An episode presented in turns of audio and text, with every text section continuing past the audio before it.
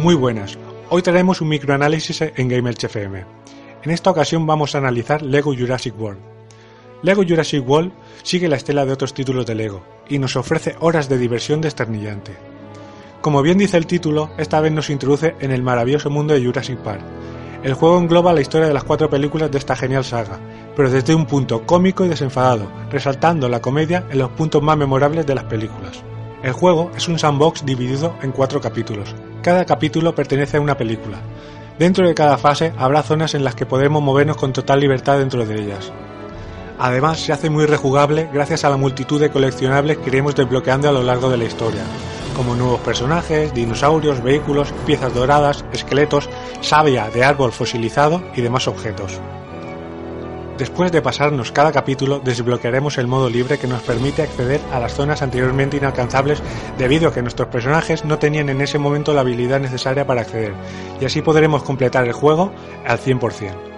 Esto me lleva a recordar habilidades desternillantes como nadar y rebuscar entre excrementos de dinosaurios, gritar hasta romper cristales o pelear a culetazos. Lego Jurassic World también dispone de minijuegos como carreras de coches a contrarreloj, poder modificar genéticamente a los dinosaurios y variar tanto color como forma de manchas corporales, o manejar al T-Rex y al Velociraptor en los títulos de crédito. Ahora pasaremos a analizar los aspectos técnicos. Jugabilidad.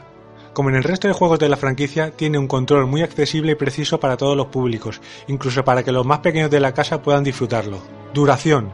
Cada historia por sí sola no es muy larga, pero gracias a su gran rejugabilidad y debido a decenas de secretos y coleccionables hace que podamos alargar la vida del juego en gran medida.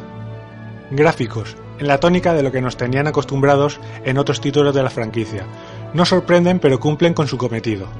Sonido, con melodías que harán disfrutar a los más nostálgicos y con doblaje que si bien no llega al nivel de la película, roza el excelente. Hacen que el apartado sonoro sea de lo mejor del juego. Puntos negativos gráficos que no parecen mejorar con el paso del tiempo y modo cooperativo que aunque divertido solo nos permite disfrutar offline y que hace que no podemos jugar y disfrutar con amigos que no estén cerca de nosotros. Algún que otro bug que hace que los personajes que nos acompañan durante la historia se atasquen constantemente y en algunas ocasiones no nos permitan avanzar e incluso se autosuicidan en forma de bucle y que a pesar de que venir respaldado por el sello de Lego sea indicativo de calidad y diversión, no deja de ser la misma fórmula de siempre repetida en infinidad de ocasiones pero lo que es indiscutible es que es un título genial y que la diversión se multiplica en el modo cooperativo. Y hasta aquí el microanálisis. Un saludo y hasta la próxima. Adiós.